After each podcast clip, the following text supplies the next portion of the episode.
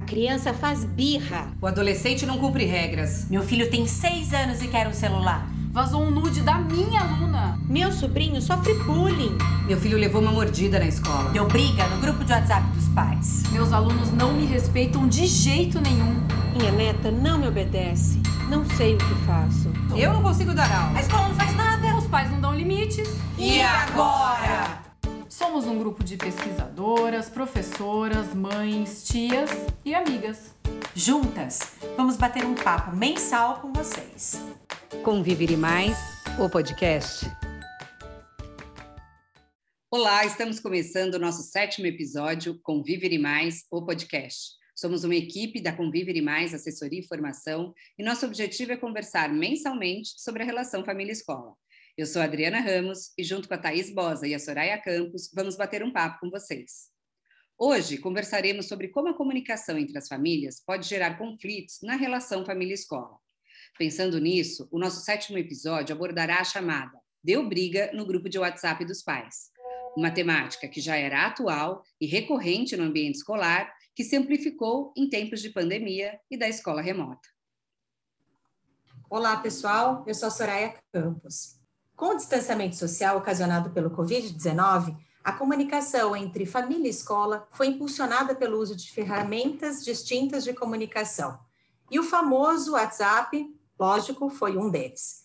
Pensando no tema do nosso episódio de hoje, pergunto: e quando os pais têm opiniões divergentes sobre a postura da escola e discutem ou se provocam no grupo de WhatsApp? E quando a família discorda de uma orientação da professora e coloca a questão em pauta com outras famílias no grupo de WhatsApp? E quando duas mães reclamam no grupo que os filhos chegaram mordidos em casa e faz ameaças à mãe da criança que morde? E quando questões de âmbito pessoal das famílias, como religião, política, entre outras pautas, acabam virando tema das conversas desses grupos de WhatsApp entre os pais e terminam em situações de confronto. E é de todos esses e quando que começamos o nosso sétimo episódio. Olá, pessoal. Eu sou a Thaís Bosa e neste episódio trouxemos o depoimento de uma mãe que vivenciou inúmeras experiências difíceis no grupo de WhatsApp da turma do seu filho de 5 anos e que representa muito bem o que temos frequentemente escutado de outras famílias. A nossa entrevistada é a Ana Vogelei, mãe de duas crianças, uma de dois anos e a outra de cinco anos, que estudam em uma escola particular em Recife. A Ana relata os principais problemas que ela enfrentou e presenciou em grupos de WhatsApp de pais. Vamos ouvi-la. Oi, Adriana, Thaís, Soraya.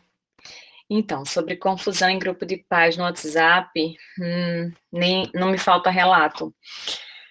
A sensação que eu tenho é de que uma ferramenta que poderia ser usada para aproximar os pais, para aproximar os pais e a escola, né, enquanto comunidade escolar, tem se tornado um território de disputas políticas, né, de disputas ideológicas, de disputas, inclusive, entre alguns pais e a escola, né.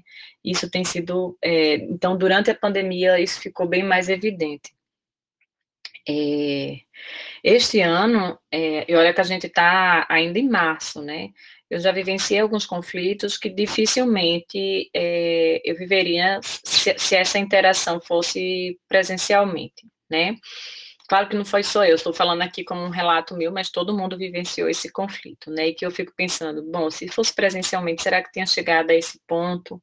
Acho que as pessoas, às vezes, é, pelo fato de ter uma ferramenta que não não tem rosto, não tem um contato visual, assim, é, perde essa conexão, né?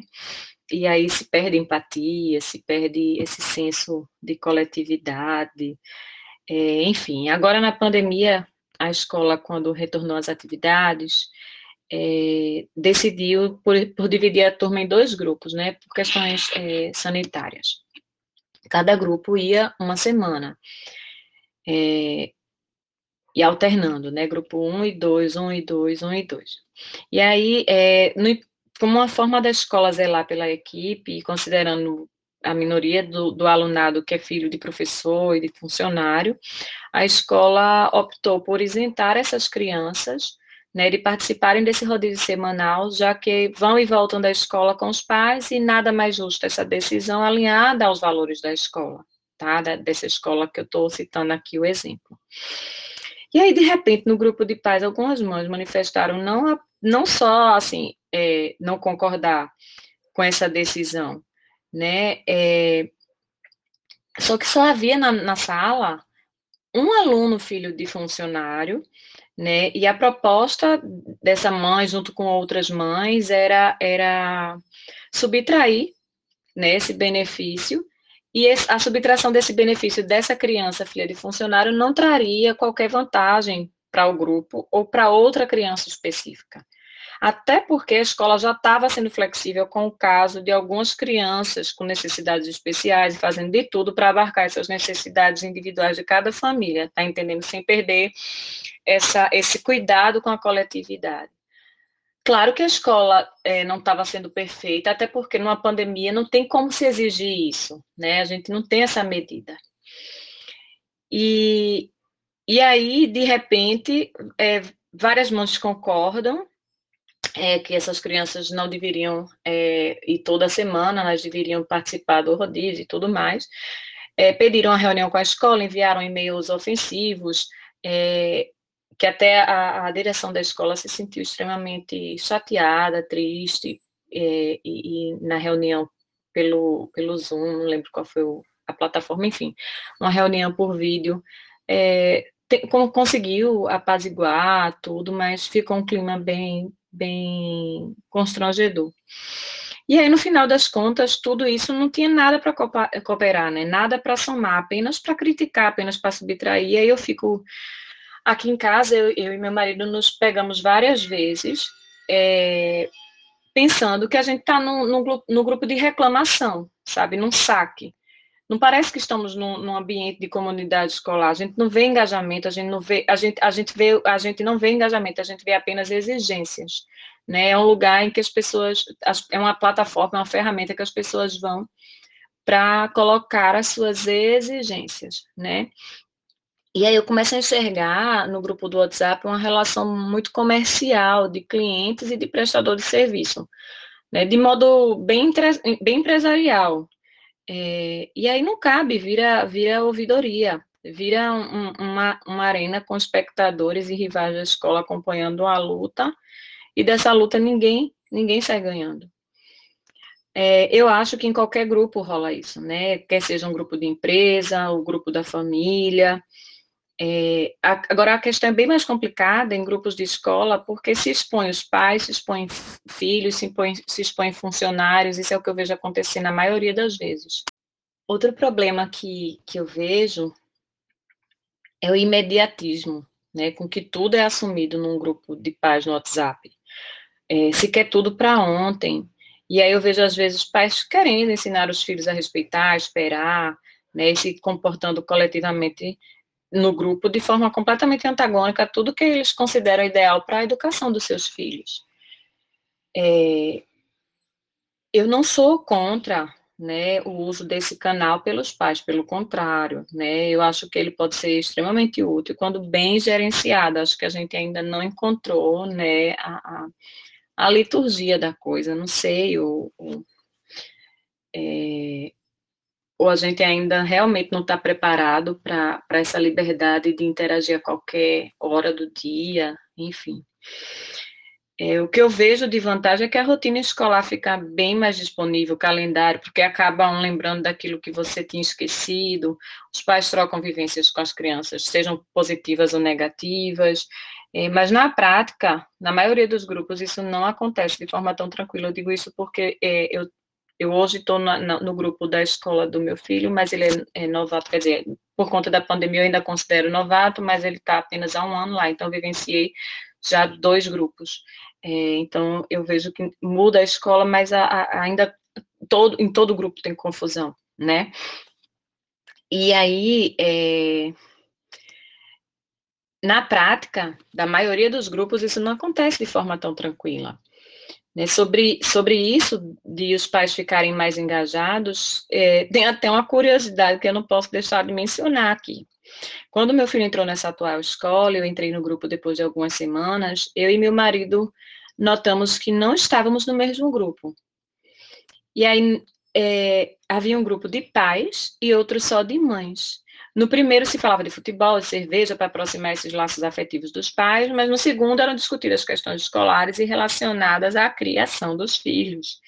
Eu fiquei bem apavorada, né? Aí me posicionei no grupo e tentamos juntar os grupos sem qualquer sucesso, digo logo. Né, virou um campo de batalha político-ideológico, os pais não queriam se envolver em assuntos escolares, apenas ficavam se alfinetando e marcando depois uma cerveja para ficar tudo bem, enfim. Foi tudo bem constrangedor. Aí, ao passo que me aproximei de muitos pais, mães e pais, acabou criando os trincos também, né?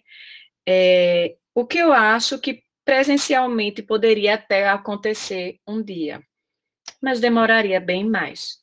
Né? O imediatismo acontece, inclusive, nesse sentido no grupo. Né? Essa é, paralela, né? No grupo está tendo uma confusão, alguém não quer se posicionar no grupo, né? Para por vários motivos e vai no presente, vai no, no, no privado é, ou, ou, criticar ou, ou, endossar, né? Ou concordar e e aí a gente começa a notar que alguns pais é, têm medo de se expor no grupo e, e eu não tiro a razão.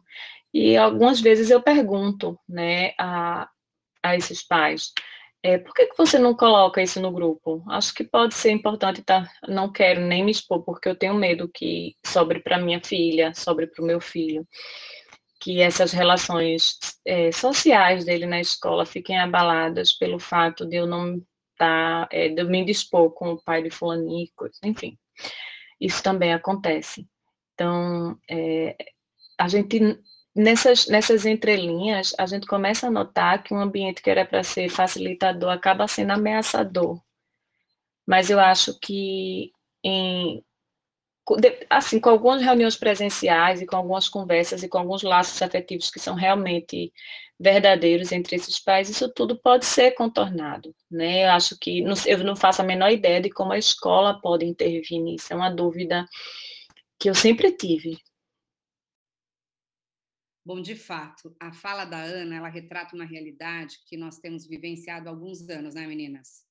Desde que começaram essas organizações de grupos de WhatsApp de pais, eu lembro que na época, né, assim, dado uns, sei lá, seis, sete meses, né, uma ferramenta nova, aconteceram tantos problemas, né, que eu tive um relato de uma coordenadora que ela contou que a escola que ela trabalhava tinha contratado uma nova funcionária só para atender os conflitos desses grupos de, de WhatsApp de pais, uma vez que a gestão da escola não estava dando conta, porque eram muitas demandas, eram tantas confusões, eram tantos problemas que vinham. Né? E na época eu lembro que a gente conversou muito e pensou naquele sentido, ah, é algo novo, né? Uma ferramenta nova. É, acho que essa nossa reflexão agora é bem pertinente para nós pensarmos, né, o que, que aconteceu aí depois de tanto tempo desses grupos de WhatsApp, que nós ainda temos tantos problemas, como disse a Ana, e, claro, né, nesse momento de pandemia, da escola remota, que tudo isso se amplificou, né, Thaís? É, Adri, é, hoje nós temos, é, inclusive, novas ferramentas online, né, devido a esse momento de pandemia, das aulas online, não é só o WhatsApp, a gente tem hoje, por exemplo, os Meets da, das plataformas digitais, que são é, aqueles aplicativos que permitem a gente enviar mensagens privadas para os integrantes daquele grupo. E aí, muitas vezes, os familiares, eles entram em contato direto com os professores, a qualquer hora do dia, né, da semana, e também confundem o que são situações de âmbito privado e o que são situações de âmbito coletivo. Né, Soraya? A Soraya tem um caso para contar para gente.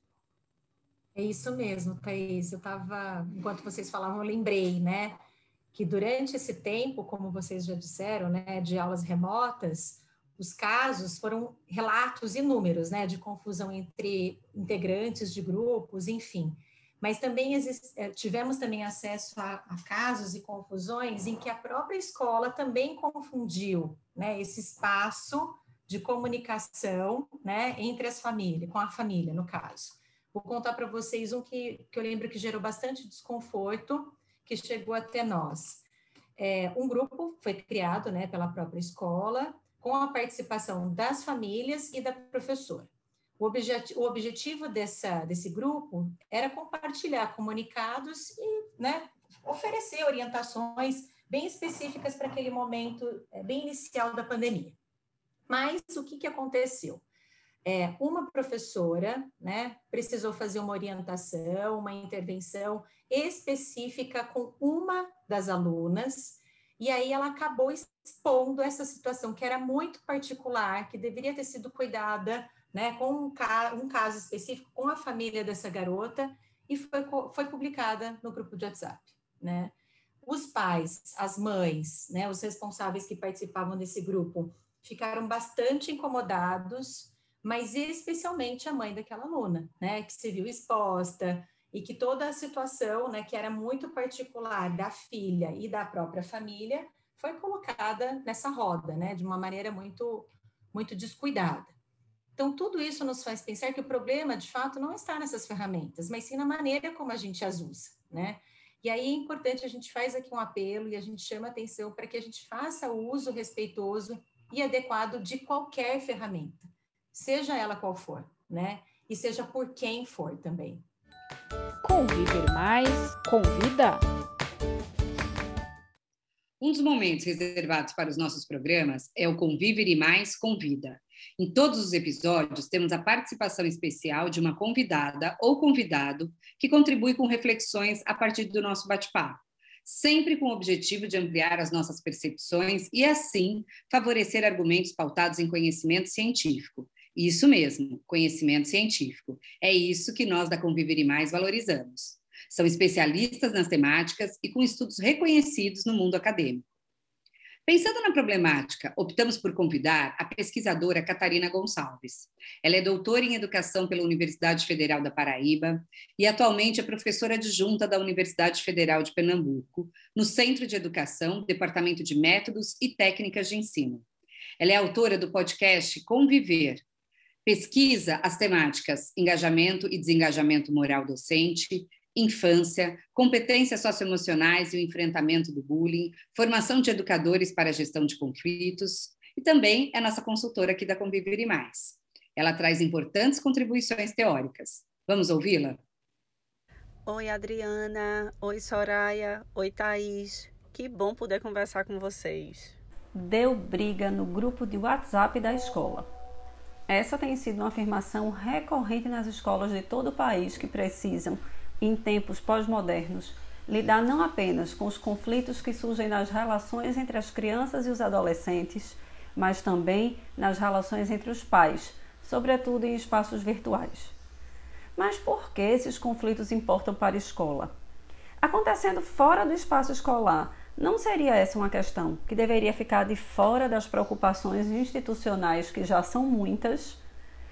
Penso que, da mesma forma como os conflitos que ocorrem entre as crianças e os adolescentes, aqueles que ocorrem entre as famílias, na virtualidade ou na presencialidade, precisam de atenção da escola. Isso porque todas as formas de convivência, incluindo os conflitos que delas derivam, estão marcados pelos valores que evidenciam, entre tantas coisas, a forma como somos e enxergamos o mundo à nossa volta. É por isso que a escola não pode desprezar o que ocorre entre as famílias na presencialidade ou virtualidade, pois isso seria o mesmo que desconsiderar também os impactos dessas instituições de socialização primária na formação de nossos meninos e meninas. Seria ainda desconsiderar os pais como membros da comunidade escolar, não reconhecendo a importância das famílias na formação ética que ocorre na escola e a partir dela. Não podemos esquecer ainda que a construção das identidades de nossos estudantes ocorre, entre outras coisas, a partir da forma como os adultos reagem aos nossos meninos e meninas.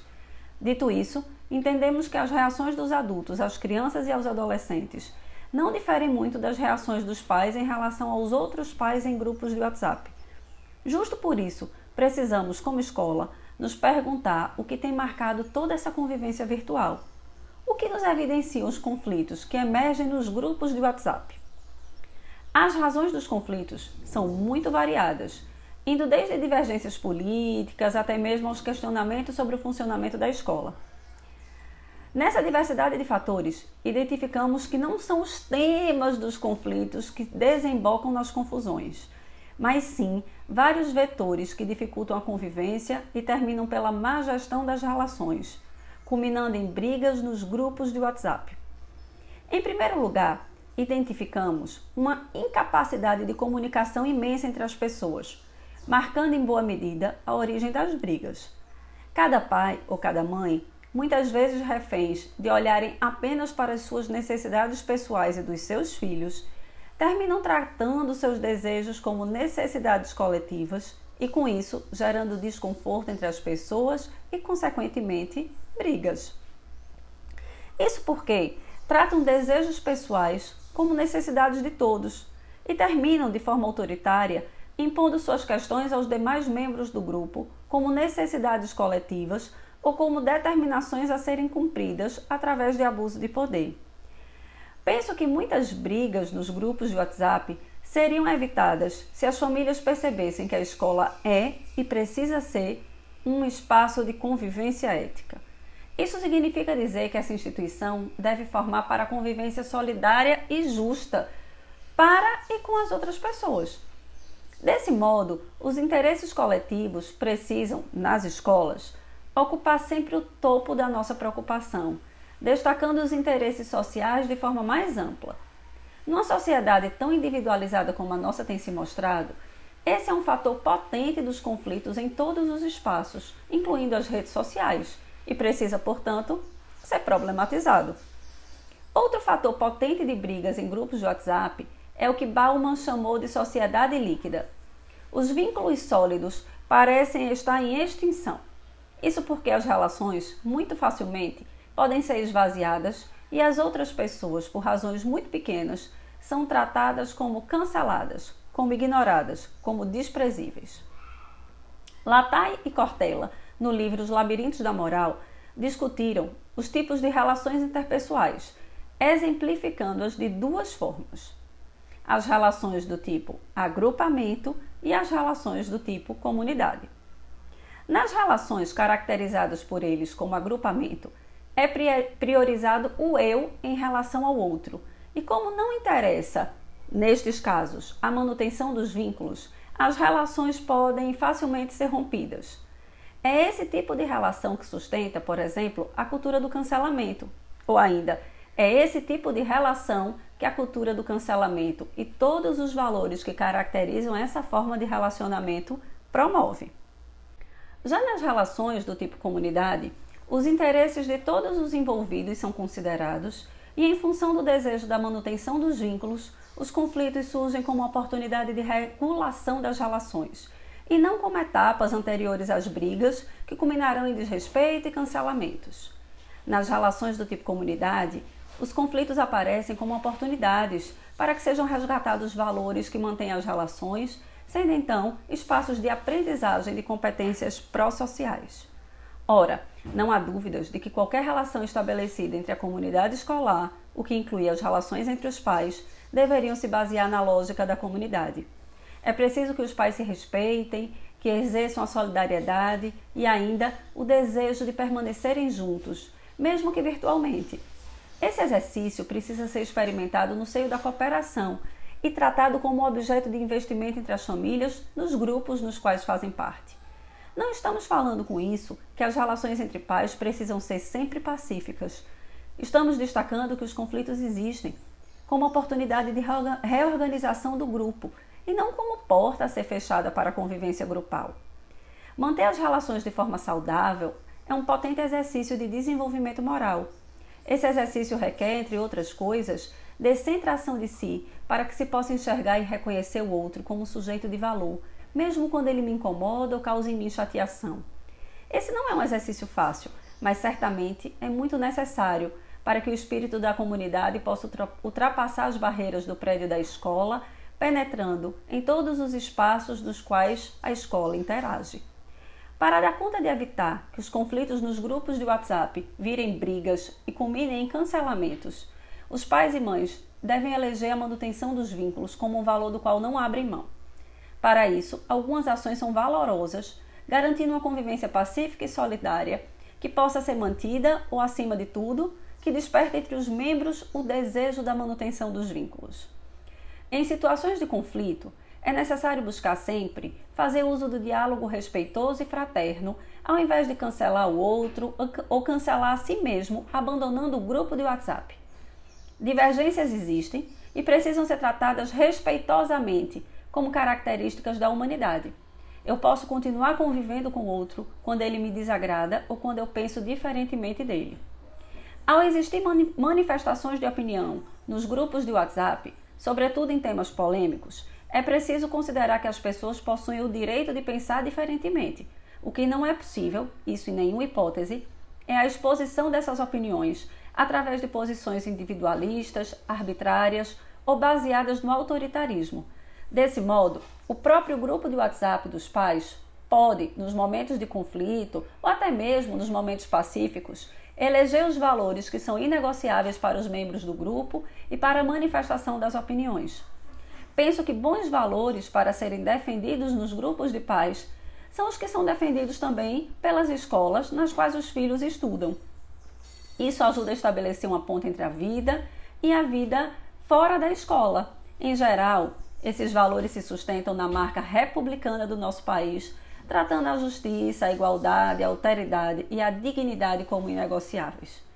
Ademais, outra importante ação para a manutenção ética dos grupos de WhatsApp está na compreensão de que todos os membros do grupo possuem importância e, portanto, merecimento do exercício do papel ativo na preservação do grupo.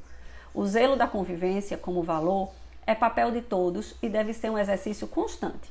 Por fim, vale lembrar: os conflitos em grupos de WhatsApp são naturais. O que precisa ser evitado são as brigas, o desrespeito e o autoritarismo que coloca em crise a necessária garantia da comunidade.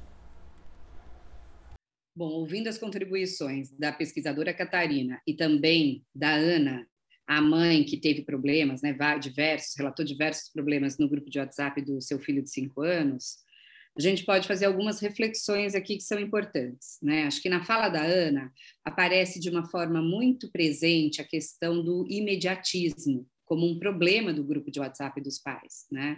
É, essa questão que a gente vive hoje no mundo atual, né? Nesse mundo dessa comunicação rápida, acho que todos nós passamos por isso, independente de estarmos em grupos de WhatsApp de pais ou não dos nossos filhos, mas uh, isso fica muito marcado na fala da Ana como um problema uh, nesses grupos, né? Em que as coisas são compartilhadas, são colocadas às vezes sem pensar no calor da emoção. E a gente tem várias vezes, né, falado aqui no nosso podcast sobre isso, né, sobre a gente não agir nesse calor da emoção, porque normalmente a gente acaba se arrependendo. Acho que um outro ponto que a Ana trouxe e a Catarina é, fez uma boa análise teórica é a questão do que é do âmbito, né, de uma necessidade pessoal daquela família e do que seria uma necessidade coletiva. Então, quando a gente pensa na educação dos nossos filhos na escola, a gente está pensando de uma educação para o coletivo. Quando a gente pensa na educação dos nossos filhos dentro da nossa casa, nos nossos lares, nós estamos pensando numa educação que é do âmbito privado. E acho que esse é um grande, realmente, problema que nós temos aí. É, fica muito marcado na fala da, da Ana, né, a mãe que teve esses problemas no WhatsApp, que é quando eu quero sobrepor a minha vontade, né, o meu desejo pessoal, em relação a algo que faz parte de um coletivo. E a escola, quando ela age de uma forma coerente, ela vai sempre pensar nesse coletivo e não nos casos que são exceções. Claro que a gente vai considerar as exceções, mas não vai se tratar isso coletivamente, né? As exceções têm que ser tratadas de forma individualizada, que acho que também volta um pouco no seu relato, né, Su? Na, na, no exemplo que você deu, que é quando também a escola, nesse momento de pandemia, tem criado esses grupos de WhatsApp com as famílias, que a Ana coloca muito bem, né? Poderia ser um espaço para facilitar a comunicação, para que a gente agilizasse, né? Então, aí não é no sentido de imediatismo, mas num sentido muito mais de uh, vamos facilitar a nossa vida, né? Eu tive a experiência de participar de alguns grupos de WhatsApp uh, quando as minhas sobrinhas estavam aqui comigo, e foi bem interessante, né? Porque os meus filhos são adultos, né? Então eu não tive esse desprazer, né? De, de ter, estar tá em grupo de WhatsApp de pais, mas uh, no caso das minhas sobrinhas, eu tinha duas experiências muito diferentes, né? Dos grupos, de escolas diferentes e com pais diferentes. E eu lembro que na da mais nova era mu muito boa essa questão da facilidade do grupo de WhatsApp. Teve um dia que eu estava viajando, eu não ia conseguir chegar a tempo de buscá-la e ela estava vindo de um estudo do meio. Então, eu inscrevi no grupo, foi a forma mais rápida. Alguém pode me ajudar? Né? Então, essa questão colaborativa, né, que a Catarina traz também, né, de cooperação, de uma sociedade que pensa nessas questões coletivas, né, é, ela seria um, um tom ótimo para o grupo de WhatsApp dos pais. Mas, no entanto, a gente percebe que é exatamente o contrário, né? Que as questões individuais elas se sobrepõem às coletivas e aí gera esse desconforto, né? É, acho que tem um ponto que a Ana trouxe também que a gente precisa refletir quando a gente for falar do nó da convivência, a gente aprofunda um pouco mais, meninas, que é a questão é, de quando eu trato, né, uma questão ali do âmbito do âmbito privado, me impondo e os outros pais se calam, né? Ah, eu tenho medo de me expor, então o pai não fala mais no grupo de WhatsApp, ele passa a falar individualmente. Quando não, né? Que aí eu lembro da minha outra experiência com o grupo de WhatsApp da escola da, da minha sobrinha mais velha, que eu tinha certeza absoluta que tinham criado um grupo de WhatsApp sem a mãe Adriana, né? Que ali eu estava representando a mãe delas. É, porque quando a gente se posiciona, realmente há essa possibilidade de uma hostilidade. E olha que interessante, são pais de crianças de 5 anos, como relatou a Ana, e eles têm uma preocupação de que os filhos possam ser cancelados, que, né, que é a, a, a, a, palavra do momento, né, que possam ser hostilizados, que possam ser colocados de lado em função de um posicionamento mais firme da família. Então, acho que é algo que nós precisamos, de fato, refletir e muito nas escolas, né, que é o impacto que esses grupos geram, geravam lá no início, né, quando começou, por uma falta de conhecimento da ferramenta, mas que agora tomou uma proporção grande, ainda mais nesse momento de pandemia, e a escola não pode desconsiderar isso. Conviver e teoriza. Conviver e mais teoriza é a parte do nosso podcast que apresenta alguns dados científicos que confirmam a nossa defesa sobre a temática do episódio. Optamos por trazer, nesse sétimo episódio, reflexões realizadas no livro Bullying e Convivência em Tempos de Escola Sem Paredes, A Formação para a Convivência. Foi um, é um livro que foi lançado recentemente com a organização da professora Luciane Tonheta, da Unesp de Araraquara. No capítulo 2, as autoras Thais Bosa, que é uma das integrantes aqui do nosso podcast, e a Fernanda Issa, elas abordaram a necessidade de transpormos a empatia para as relações online. É o que elas estão chamando de cyberempatia, ou seja, a capacidade de sensibilização ou conexão com o sofrimento alheio nesses espaços online, tá? Em que há um distanciamento físico e, consequentemente, emocional. Porque algumas características, como a ausência física né, é, essa, esse distanciamento físico e a falta de feedback em relação aos sentimentos, né, e ao fato também de não vermos os impactos reais de uma publicação que pode causar na vida desse outro, né, é, na hora que a gente olha no olho, eles acabam sim favorecendo a desconexão com o estado emocional. Então, a gente pode inferir que as relações online, né, o nível de empatia acaba sendo muito baixo. E por isso que é tão comum nós observarmos condutas pouco sensíveis e pouco empáticas em situações que envolvem qualquer tipo, qualquer tipo, me desculpem, de desrespeito ou exposição pública de uma conversa na internet ou no caso das redes sociais de modo geral. As autoras escrevem, abro aspas, por meio dos conflitos advindos das interações sociais, em que temos a oportunidade de conhecer pontos de vista diferentes dos nossos, ouvir o que pensam ou sentem as outras pessoas, descobrir o que é comum e o que é diferente. É possível, assim, nos sensibilizarmos com as tristezas, com as alegrias ou com a dor do outro. Por meio do reconhecimento dos próprios sentimentos e dessas trocas de perspectivas com as outras pessoas, é possível favorecer o desenvolvimento da empatia e estendê-la para o mundo virtual, uma vez que essa capacidade pode ser construída.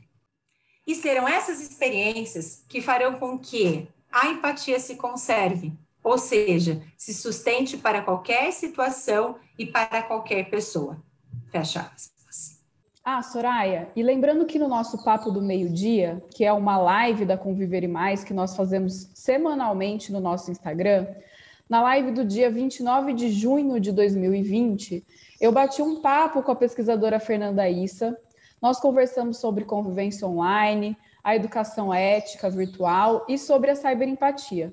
Além disso, a Fernanda também participou da segunda live com as equipes de ajuda no dia 2 de junho de 2020 no nosso canal do YouTube, explorando ainda mais essa temática.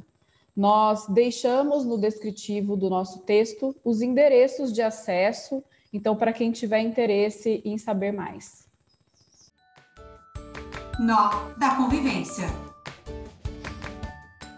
Neste episódio, nosso nó é: quando há problema de comunicação nos grupos de WhatsApp dos pais, a escola deve se posicionar?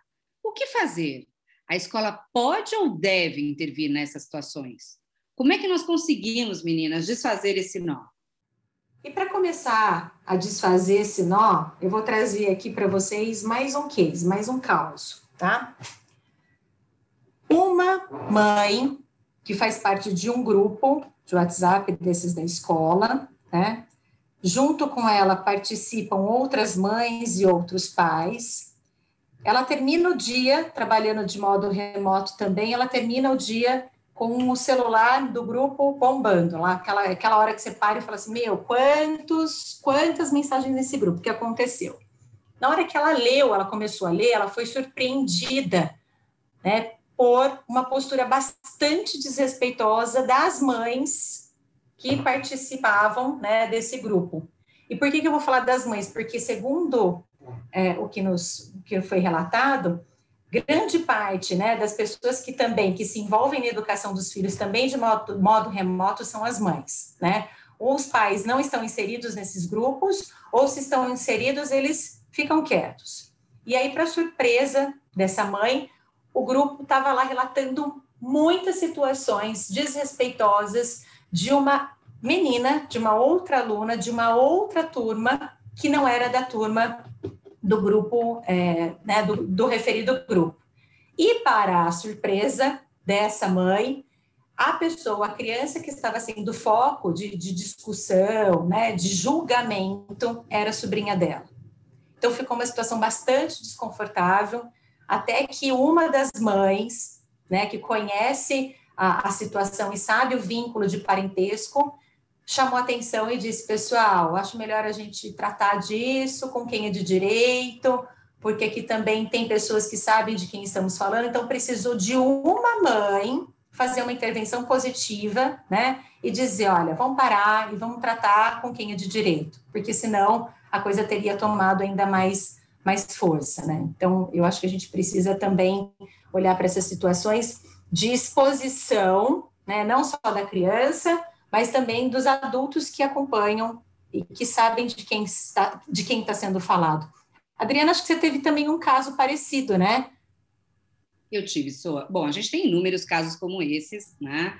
É, e tem uma situação em que um aluno, né, era um aluno autista, e ele mordia frequentemente um outro colega, às vezes batia, né? E, e a mãe, então, desse aluno que era sempre agredido, ela tira uma foto do filho com aquela marca no ombro, né?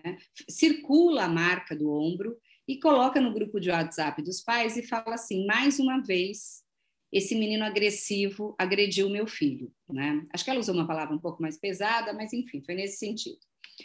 Só que o que acontece é que a mãe do aluno autista estava nesse grupo. Então, a primeira coisa é que se compreendeu ali que existiam dois grupos de WhatsApp de pais, né? Um com a mãe do aluno autista e um que não havia a mãe do aluno autista. E essa mãe, quando manda a foto do próprio filho, né, expondo ali a imagem do filho, sem camisa, circulado, né, o, o espaço em que ele tinha estava com a marca, é, mandou no grupo errado. Ela mandou no grupo que havia a mãe do menino autista e não na que não havia. Então, a primeira coisa é isso, né? Essa questão desses grupos que começam a ser feitos novos grupos sem aquela pessoa que seria a pessoa que ou se posiciona ou que o grupo de pais tem algum problema.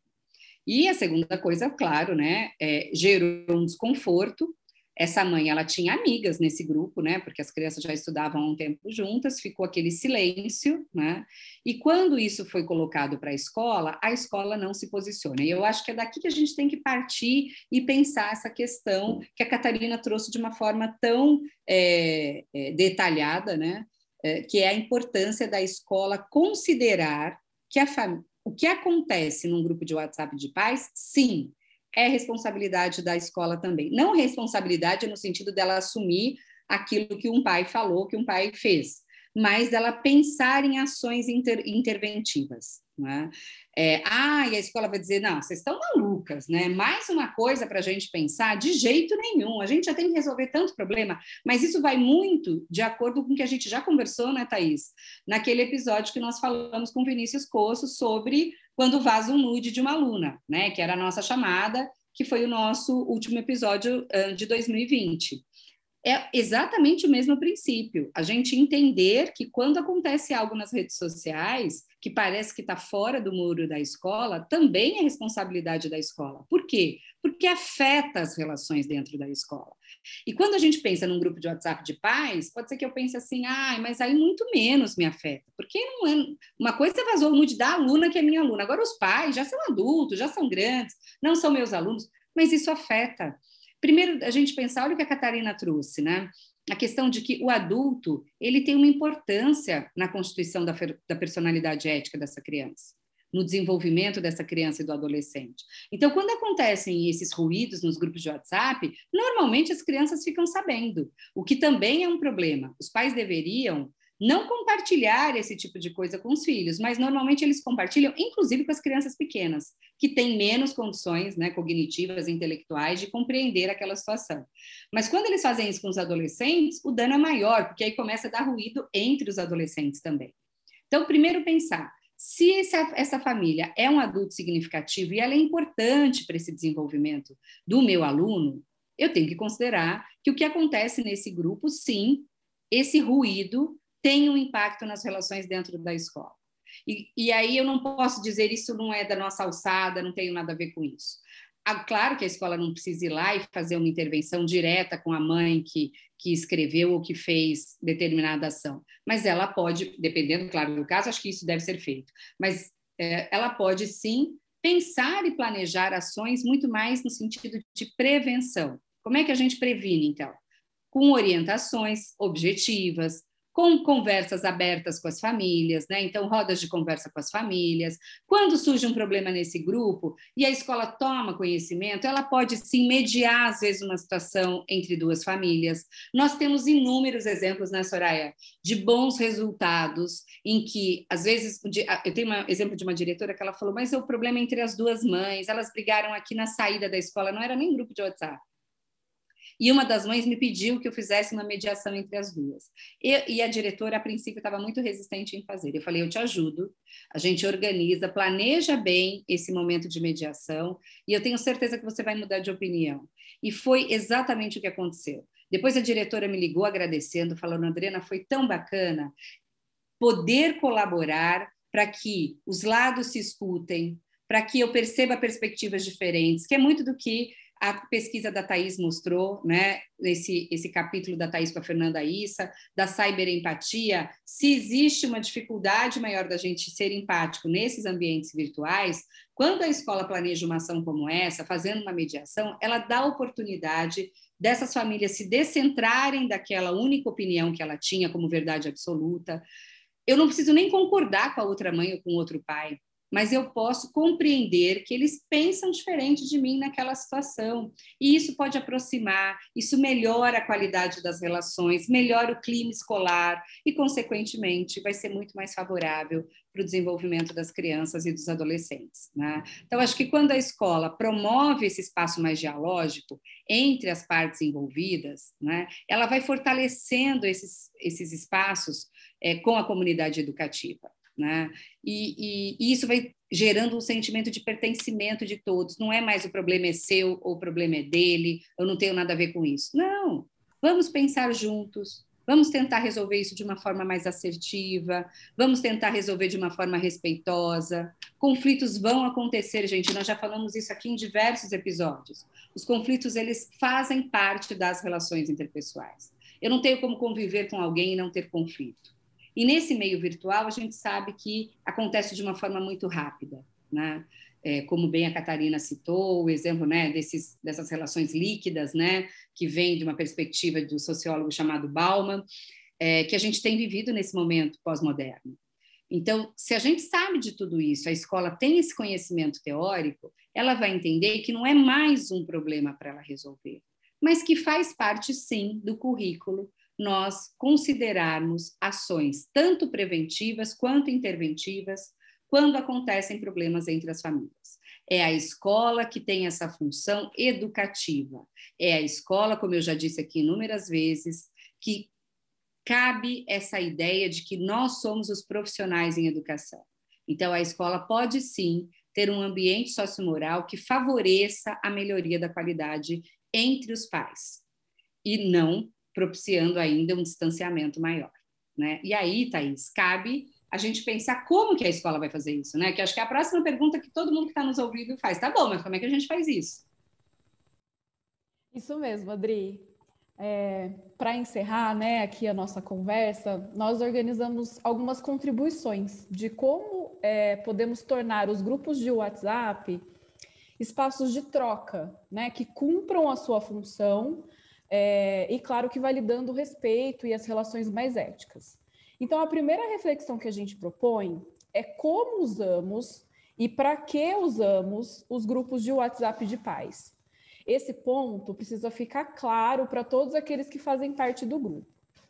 E aí, a partir dessa definição, é, orientamos né, que o grupo não seja usado para abordar então temas que não se relacionam à educação dos filhos, é, evitando né, enviar mensagens sobre religião, política, futebol, correntes ou qualquer outro assunto que não esteja ligado ao tema daquele grupo. É importante também buscar espaços adequados para o debate. O WhatsApp, pessoal, é um local para mensagens rápidas e que interessem a todos do grupo. Além disso, se nós queremos que os nossos filhos sejam éticos e respeitosos nas relações, nós precisamos agir de forma coerente. Então, é importante que os familiares não exponham nomes ou fotos de profissionais da escola, de alunos, de funcionários. É, não usem o grupo para fazer críticas a professores e alunos. Busquem falar com quem é de direito, individualmente com a pessoa envolvida, se for o caso. Se for algo mais sério, né, de preferência, marque uma conversa pessoalmente, quando isso for possível, ou por vídeo, porque as mensagens escritas nem sempre são interpretadas da forma como é, o emissor deseja, né? Conversem com a escola ou com o professor antes de repassar informações, então sempre confirme é, aquela informação com os profissionais da escola. É importante também não discutir ou opinar sobre práticas pedagógicas educativas sem antes procurar a escola. A escola pode e deve esclarecer é, as dúvidas dos pais quando houver. E por fim, pessoal, respeitem, sejam gentis com todos, sem distinção. O respeito, né, a gentileza nas relações interpessoais propicia uma convivência mais ética. Thaís, e penso que essas recomendações, elas não só podem, como elas devem ser discutidas e refletidas com as famílias. Né? A gente sabe que existem escolas que têm o diálogo e a reflexão como integrante da cultura escolar. A gente sabe também que isso faz toda a diferença na qualidade da convivência. E pensando nisso, uma das ações da Conviver e Mais está diretamente né, é, relacionada ao oferecimento de um caminho possível de aproximação e de fortalecimento nessa relação de parceria entre família e escola. a partir de uma série de práticas intencionais, planejadas e conscientes que favoreçam a construção desses laços de confiança, de compreensão e de respeito mútuo, é, a gente dispõe de práticas que vão desde assessoria para organização de ações de acolhimento, orientação familiar individualizada, até a construção da escola da família. Ou mesmo é, ações mais, é, mais curtas, né, como ciclos de encontros formativos, do tipo palestra, oficina e rodas de conversa para pais, mães e qualquer adulto que seja responsável por uma criança ou por um adolescente, né, que priorizem o diálogo como meio importante, como valor para uma educação mais ética. E se você, vocês que estiverem nos ouvindo, tiverem interesse em conhecer mais sobre essas ações, fica aqui a dica para que vocês acessem o nosso site www.conviverimais.com.br. Lá vocês vão encontrar diversas orientações e ações possíveis para serem refletidas tanto na escola, mas também com a família, tá bom? Soraya, lembrando também que dentro do nosso site a gente tem uma biblioteca e nessa biblioteca existe um link específico só para orientações com dicas de referências, de bons materiais, não de autoajuda, porque a gente frisa bastante isso, né? Principalmente nessa questão formativa às famílias que nós não nos pautamos em livros de como tornar meu filho feliz em 10 lições, né? Esse tipo de literatura não nos interessa. O que nós pautamos é numa literatura científica que apoiadas em pesquisas que comprovam a melhoria da qualidade da convivência entre pais e filhos, entre família e escola, né, pesquisas que são sérias, feitas por grupos sérios, mas que muitas vezes nós organizamos né, essas sugestões para as famílias com uma linguagem menos acadêmica, menos pedagogês, né, que é também o nosso objetivo aqui no nosso podcast, que é conversar de uma forma que seja agradável para todos.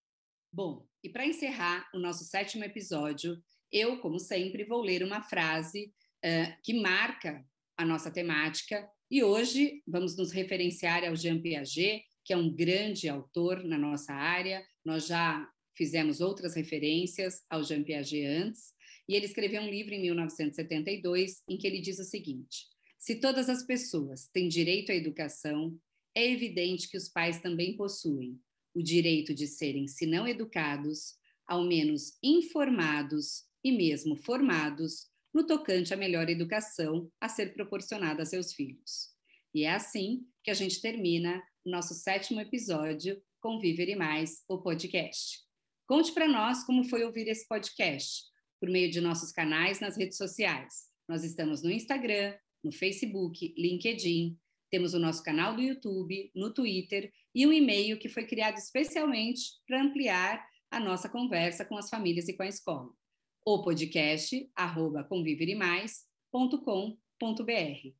E no próximo episódio, né, meninas, nós vamos falar, né, a partir da chamada Meu filho levou uma mordida na escola. É um tema polêmico e a gente vai abordar aqui no oitavo episódio do mês de abril de 2021. Então foi um prazer conversar com vocês hoje e até a próxima. Tchau, pessoal. Tchau, tchau, tchau pessoal. pessoal. Até breve. Até mais. Foi? Foi. Finito. Foi. Finito.